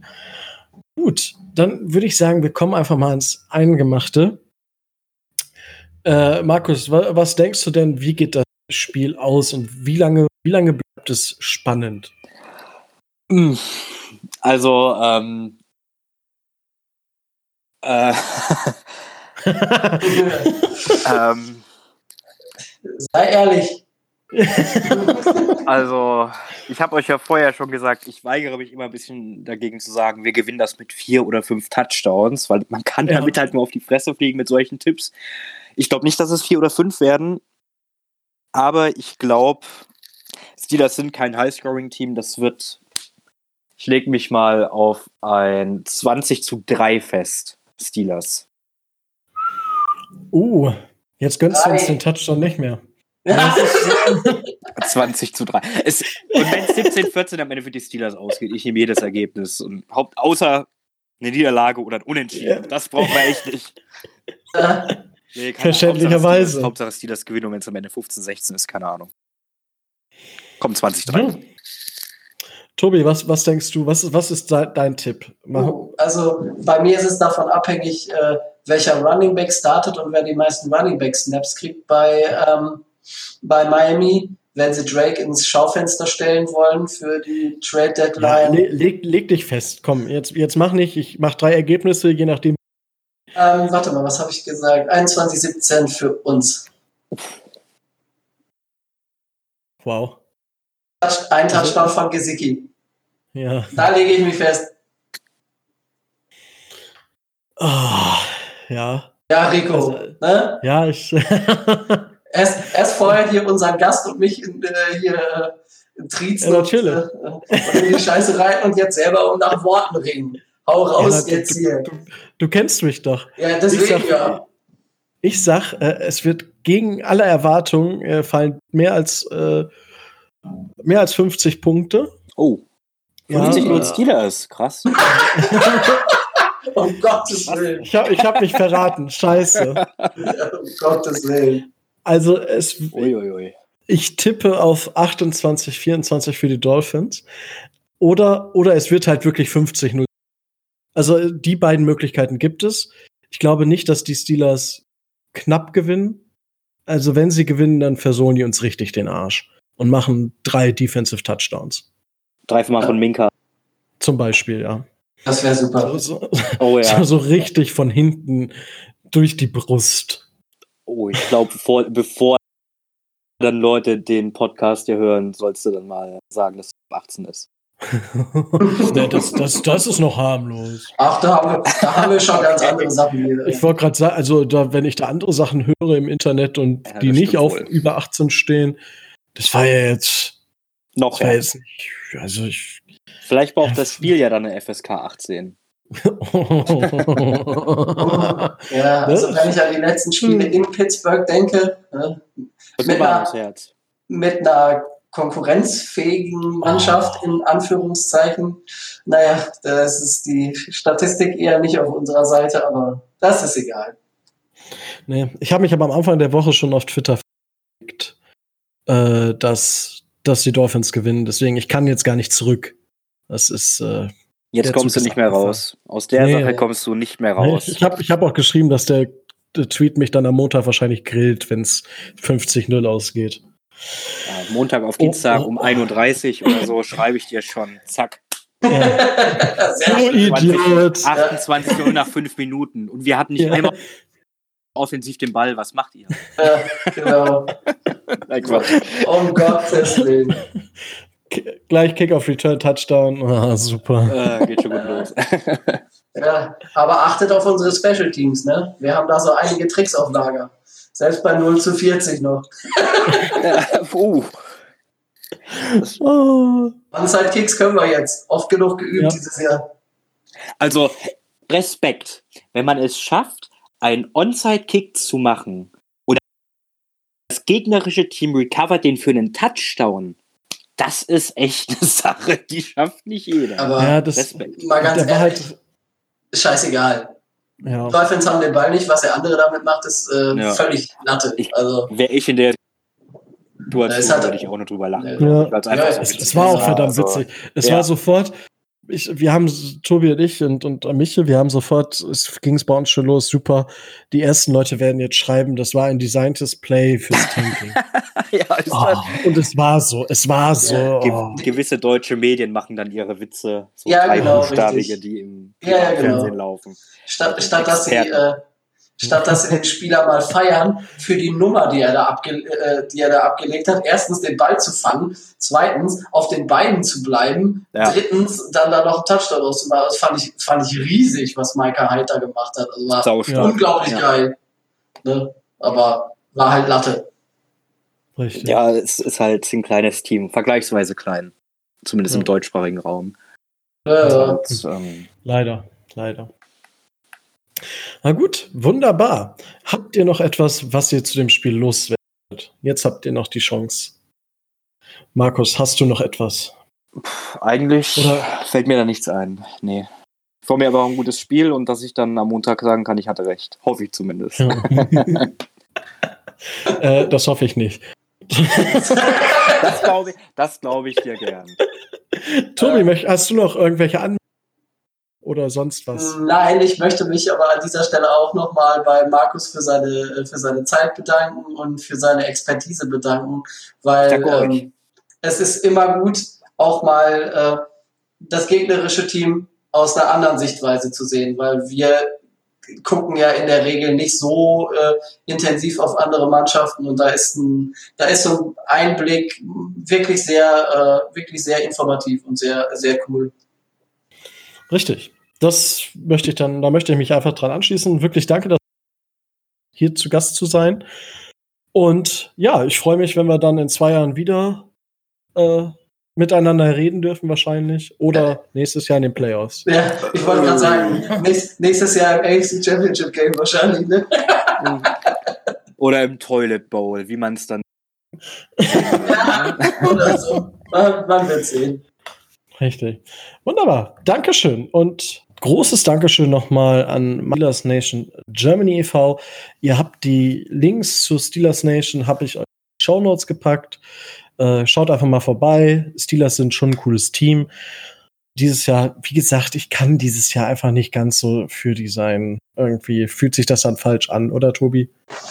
Ja, irgendwie äh, schon. Und äh, das Thema haben wir ja in den letzten Wochen häufiger. Ähm, ich muss einfach auf die Dolphins tippen und äh, von daher. Ja, so ist das. Aber es war auf jeden Fall cool, dass er dabei war. Und wie gesagt, guckt mal vorbei, lasst ein Like da, unterstützt die deutsche Community neben Mainstream-Medien, die Fanclubs haben da meist noch eine andere Sicht und das ist halt einer von 32 Franchises. Gerade die haben eine super Community in Deutschland. Und das, ja, guckt es euch an und lasst ein Like da. Ist eine coole Aktion und wir profitieren da eigentlich auch nur voneinander. Danke übrigens, Tobi, nochmal dafür, Kontakte hergestellt und da immer wieder in anderen Töpfen rührst, dass wir Gäste bekommen. Ganz ja, also ähm, wie gesagt, äh, da sind auch die anderen äh, sehr stark daran interessiert. Zum Beispiel, ähm, wer sich da besonders hervortut, neben den 49ers, gegen die wir jetzt leider nicht spielen, sind vor allem äh, die Bengals. Bei, bei denen zum Beispiel, äh, da steht die gegenseitige Einladung für Woche 17 oder Woche 16, oh. da steht die schon. Also Tre tre treffen wir uns nicht einfach mit denen in irgendeiner Kneipe und betrinken uns hemmungslos, weil wir sonst das Spiel nicht ertragen können? Das können wir natürlich tun. ich freue mich drauf. Aber gut, lassen wir das mit den äh, Fanclubs. Da gehen wir diese Saison wahrscheinlich noch ein paar Mal drauf ein. Wahrscheinlich in der Offseason sowieso noch mal. Jetzt haben wir noch eine Frage aus dem Mailback der letzten Woche. Weil ich habe ja, ich ja großkotzig gesagt, ja, Micho wieder da ist aber ich will den André Allendorf jetzt auch nicht ewig warten lassen. Und er hat nämlich gefragt, wer sind eurer Meinung nach die Gewinner und die Verlierer bis jetzt in der Saison? So, wollen wir mit was Negativem oder mit was Positivem anfangen? Tobi, wollen wir mit negativ anfangen und mit positiv enden? Oder? Natürlich. Das, das ist wunderbar. Möchtest du, möchtest du mit den Verlierern anfangen? Ja, den, äh, den mit so einem der größten Verlierer hast du ja schon eben genannt. Das ist auf jeden Fall ähm, Charles Harris, weil für den äh, er kriegt keine äh, er kriegt keine, keine Snaps, ähm, er kommt nicht richtig zu Rande und ich denke, es ist kein Geheimnis, dass äh, er die Chance in Miami nicht genutzt hat und dass das sein letztes Jahr in äh, Miami sein wird. Das sehe ich so und das ist äh, das wahrscheinlich. So. Warte mal kurz, warte mal kurz. Ja, warte. Ah ja, ich habe ich hab Micho gerade auch hören. Der sieht das genauso. Ja, ich, ich, ich, ich denke, ich denke. Ja. Ähm, nächster, ähm, nächster großer Verlierer, ähm, auch relativ klar, ähm, ist ähm, Josh Rosen ja. ähm, äh, mit Hoffnung gekommen, ähm, vielleicht äh, der Franchise-Quarterback der nächsten Jahre zu werden, sitzt da auch bei uns jetzt nur auf der Bank und hat, äh, wie wir in den letzten Wochen aber auch schon gesagt haben, er hat einfach nicht das gezeigt, ähm, auch von der, von der Einstellung her und von der sportlichen Qualität her, was es braucht, um äh, ein äh, Starting Quarterback äh, in diesem Jahr bei den Miami Dolphins zu sein. Und äh, Ryan Fitzpatrick ist absolut äh, zu Recht ähm, Starting Quarterback momentan. Richtig. Sehe ich, sehe ich auch so. Also da sind wir, da würde, ja, also wir können darüber diskutieren, ob er nicht genug Chancen bekommen hat und wer wird Trump für ihn getradet und ja, jetzt bekommt er doch keine Chance. Ja, also hm. ich schaue einfach mal, was passiert und wenn wir nachher für einen Drittrunden-Pick wegtraden, ist dann halt so. Kann man nicht ändern. Für mich äh, ist, für mich fehlt einfach wirklich die Leidenschaft bei ihm. Vielleicht vertue ich mich da, weil wir haben natürlich nur so einen Blick über den See hinüber, aber es ist, er wirkt zwar ein bisschen solider, also von, von der Körpersprache als bei den Cardinals, aber ich erwarte mir da ein bisschen mehr. Wer ist noch für dich ein äh, Verlierer diese Saison? Ähm, ich hätte schon fast, schon fast Owen Wilson gesagt, aber es ist Albert Wilson, ähm, der aufgrund seiner, äh, seiner Verletzungsanfälligkeit nicht der äh, Faktor der Mannschaft ist, der, äh, der er sein müsste, der er sein äh, wollte. Und von daher haben ihm da andere inzwischen den Rang abgelaufen. Und erstaunlicherweise äh, wird das auch bei den Gewinnern gleich Thema werden. Oh, oh. Ja. ja das überlasse ich dir, da darfst du, äh, da darfst du dich aus. Äh, die, die, die, die Gewinnerseite, die sich mit äh, dem Wide Receiver Call befasst. Oh, oh, ja. du, darfst, du darfst das Loblied singen. Oh, da freue ich mich drauf. Mhm. Hast Und du ein, ja, ja, einen habe ich noch. Gut. Ähm, der Spieler, der eventuell die kürzeste Verweildauer bei den Miami Dolphins hat noch. Kenny Drake, ganz klar. Ähm, letztes Jahr Held mit Miami Miracle und äh, relativ guten Zahlen. Dieses Jahr ähm, Starting-Posten verloren, ähm, steht auf dem Trade-Block, in zwei entscheidenden Situationen einmal gefummelt und einmal den Ball fallen lassen, dafür gesorgt, ähm, dass es in der Offense nicht so, das Laufspiel nicht so richtig äh, etabliert war. Also äh, ihn muss man ganz klar auf die Verliererseite zählen. Mhm. Ich würde da noch einen Running Back noch dazu nehmen. Mhm. Und zwar Caleb Ballage. Also ich habe es ja vorhin schon angesprochen. Oder nee, ich habe es nicht hier angesprochen, sondern im Vorgespräch. Ähm, dass Mark Walton dieser Power Runner ist, den wir eigentlich von Ballage, was wir von Ballage erwartet haben. Und es ist jetzt, er, liefert nicht das, was er liefert. Und wir haben ein paar mehr Running Backs jetzt. Wir haben Mark Walton, wir haben Miles Gaskin und wir haben noch Cox als Fullback. So. Und wenn er jetzt schon hinter Walton ist, dann sehe ich schwarz. So. Wenn wir nächstes Jahr noch, äh, zur nächsten Saison noch ein, zwei Running Backs, Fullbacks draften, dann wird ein Kalen Belage bei uns keine Rolle mehr spielen. Oder? Ja, ich, ich denke, ich denke, dass er schon eine gewisse Rolle spielen wird, aber eben als maximal dritter Running Back. Ne? Also äh, und er wird nicht viele, äh, nicht viele Snaps bekommen. Ein paar schon, aber durch seinen Rookie-Vertrag ist er halt relativ billig, von daher wird man ihn behalten, aber äh, nein. Äh, zu den Gewinnern zählt er auf gar keinen Fall. Gut, und äh, da wir jetzt ja von Gewinnern gesprochen haben, Tobi, wer ist für dich so der größte Gewinner bei den Miami Dolphins? Also bei einer Mannschaft, die 0-6 steht. Da ich dir den anderen, da ich dir den anderen überlassen werde, oh. äh, spreche ich nur von Preston Williams als dem Gewinner. Kam als undrafted, äh, als undrafted äh, Rookie ähm, nach Miami. Ähm, er ist, hat also quasi 268 Spieler, die äh, die gepickt wurden, äh, unter denen er nicht war. Und was er dafür bietet, das ist ähm, hui, das ist großartig. Also das kann man, ähm, das kann man nicht anders sagen. Also ähm, er macht sich in, für die Zukunft, wenn er weiter dazu lernt, äh, auf jeden Fall ähm, unverzichtbar. Also was, was der liefert, Woche um Woche, es ist einfach ähm, super und das hätte ich, äh, hätte ich ihm nicht zugetraut. Ganz, ganz ehrlich nicht. Also ja, ja ich gut, das war bei ihm ja keine, keine leistungsbedingte Nicht-Draft, sondern weil viele mit seinen Off-Field-Issue-Sachen äh, Nein, aber ne, 23 ja. Receptions für 314 Yards. Ich glaube, er ist da bei den, bei den Rookies auf Platz 4 der Wide Receiver, meine ich, hätte ich gelesen. Das ist schon äh, allererste Sahne und äh, super. Also von daher, wer das vor der Saison vor, äh, vorher gesagt hätte, ähm, ja, der hat meinen Respekt. Also ich habe das bei weitem nicht erwartet. Hm. Und äh, bei weitem nicht erwartet, dass er verdammt an Devante Parker. Oh, endlich. Balsam ja. auf meine Seele. Also, der Bursche hat immerhin schon 18 Bälle gefangen für 284 Yards.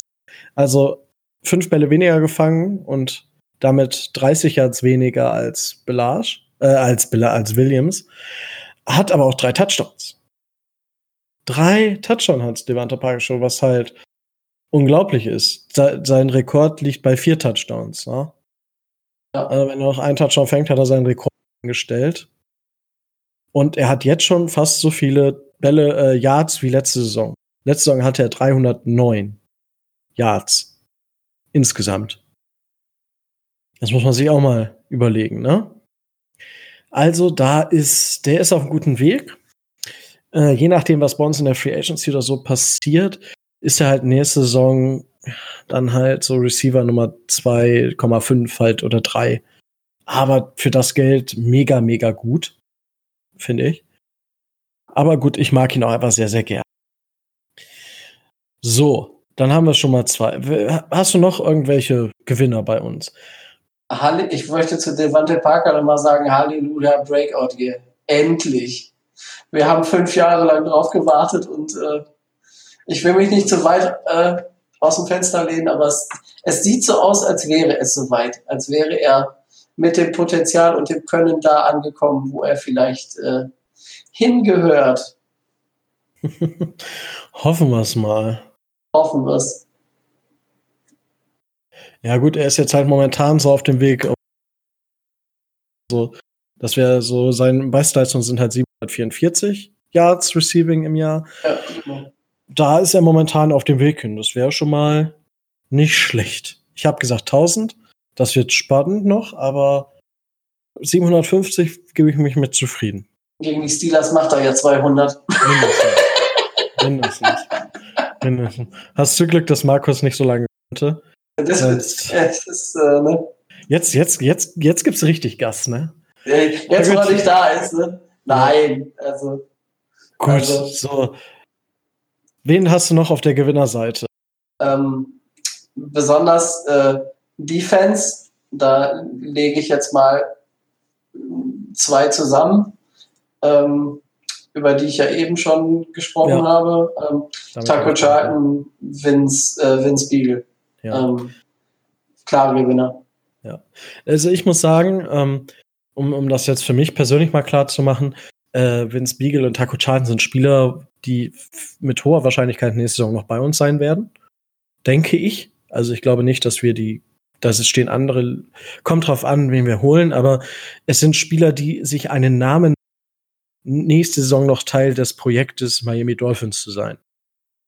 Und das ist für mich ein Erfolg und auch positiv. Und das sind dann Spieler, die für mich Gewinner sind, wo man gesagt hat, die holen wir jetzt für ein Jahr und dann sind die sowieso wieder weg die beiden machen den Eindruck, als wenn sie es vielleicht nicht sind. Das ist das, das ist das, was die Saison äh, bringen sollte und das ist das, was die, was die Saison derzeit bringt. Richtig. Spieler, die eben dieses Potenzial hatten und die das auch abrufen können und äh, die so diese, diese versteckten Diamanten sind, wie, äh, wie ähm, Micho das mal einmal. ja, äh, der war ja First Round Rookie, also ja. der war jetzt nicht so versteckt. Aber ne, das sind so Namen, wo man sagt, ja, die gehen das Projekt auf jeden Fall mit und das sollte es erreichen. Richtig. Nee. Und äh, wenn ich noch, äh, ich würde noch dann sagen, ähm, Jerome Baker macht das, was wir vor der Saison von ihm erwartet haben. Für mich ist er jetzt kein Gewinner, weil er genau das liefert, was man von ihm erwartet. Genau. Für mich ist aber äh, Macmillan, da haben viel, den haben ja viele schon eigentlich abgeschrieben gehabt. Und auf einmal entdecken wir, dass er gegen den Lauf einfach ein absolutes Tier ist. Sein Pass Rush ist, äh, puh, ich glaube, dem sollte man vielleicht mal fragen, ob er weiß, was Pass ist.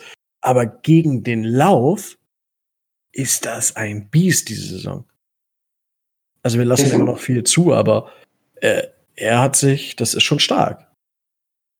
Definitiv. Also er hat sich den Rost abgeschüttelt und äh, jetzt erkennt jeder, warum wir ihn damals in der zweiten Runde äh, gedraftet haben. Und er macht äh, wertvolle Dinge. Ja. Gut. Hast du noch irgendeinen, den du äh, als Gewinner siehst? Klein, vielleicht einen kleinen Gewinner. Ich habe es von ihm erwartet, dass er das bringt. Ähm, den werden wir wahrscheinlich in den nächsten Jahren auch noch sehen. Ähm, Evan Böhm. Ähm, ja. okay. Kann Guard und Center spielen ähm, und kann immer da eingesetzt werden, wo gerade was fehlt. Spielt, spielt einen sehr guten Center, spielt aber auch einen sehr guten Guard. Also ähm, für unseren Fall sehr gut. Also es ist ja, ja, Durchschnitt, ja, durchschnittlicher NFL-Spiel. Ja, ja. Ah, also nicht mehr. Es ist ein gutes, ist ein gutes Replacement. Er wird kein Starter werden nächstes Jahr, aber er wird Teil des guter Backup. Projekts. Genau, richtig, guter Backup. Ja, und in dem in dem Zusammenhang möchte ich noch mal kurz äh, sagen, es gibt genau einen Spieler, der bisher alle Offense-Snaps gemacht hat, glaube ich. ja, richtig. Warum fängst du an zu lachen? Weil ich genau wusste, dass der noch kommt. Ich, ich wollte ihn gar nicht nennen, aber dadurch, dass du Böhm jetzt gesagt hast, möchte, wollte ich einfach nur sagen, dass Michael Dieter bisher alle Snaps in der Offense gespielt hat und genau da anknüpft, wo er bei den Badgers aufgehört hat. Er spielt jeden Snap. Ja, und der Bursche wird improven und wird improven und wird einmal ein klassischer NFL Wisconsin Badger O-Liner werden.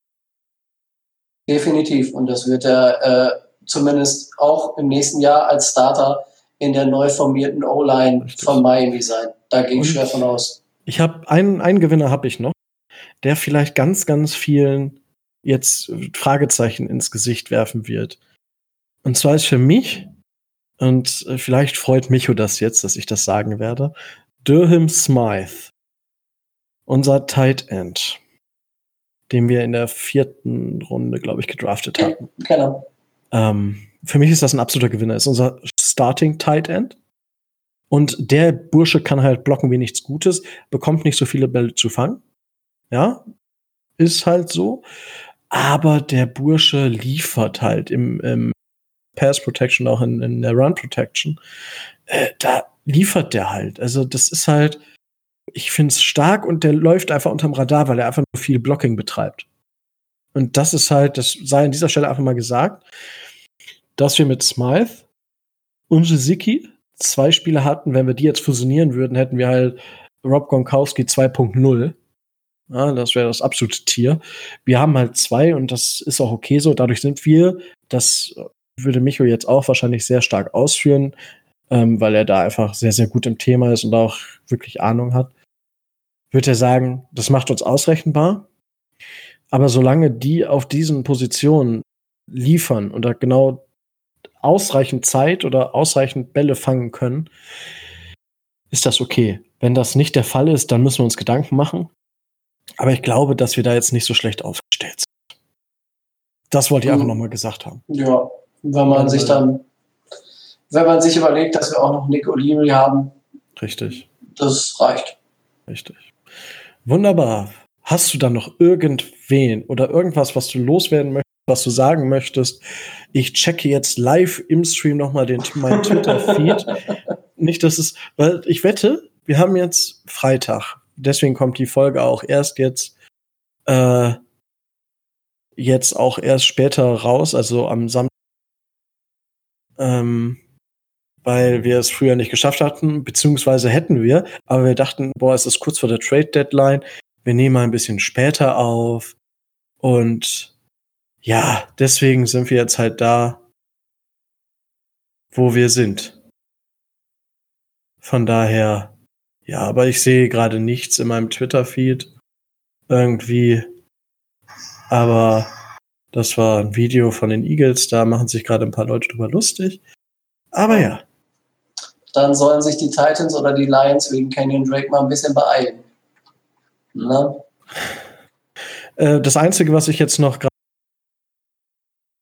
Patrick Mahomes won't play on Sunday, per Andy Reid. Das heißt, Matt Moore spielt. Ja, das heißt, wir haben drei, drei äh, aktuelle oder ehemalige ähm, Dolphins Quarterbacks, die sich da verdingen. Unglaublich. Wir beliefern die NFL mit Quarterbacks. Hätte ich ja. auch nie gedacht. Nee, dass man das, dass man das äh, in der Zeit nach, äh, nach ähm, Dan Marino mal sagen kann. Ja. naja. Wunderbar. So, Tobi, dann äh, möchte ich, schicke ich nochmal ein virtuelles Dankeschön an den Markus. Wie gesagt, habt ihr in den Show Notes. Ich werde es bei Twitter auch nochmal raushauen. Die ganze Steelers Nations Sachen. Ähm, da möchte ich nochmal Danke sagen, Tobi, dass du mit mir wieder heute diese Sendung durchstanden hast. danke, dass du, danke, dass du den Enkermann gemacht hast und dass ja. du äh, auch wieder dabei warst. Immer wieder gerne. Wunderbar. Und dann bleibt mir auch nichts anderes mehr zu sagen, als es war mir eine Ehre. Und wir hören uns demnächst wieder und genießt das Monday Night Game. Die Dolphins werden gewinnen. Fins ab.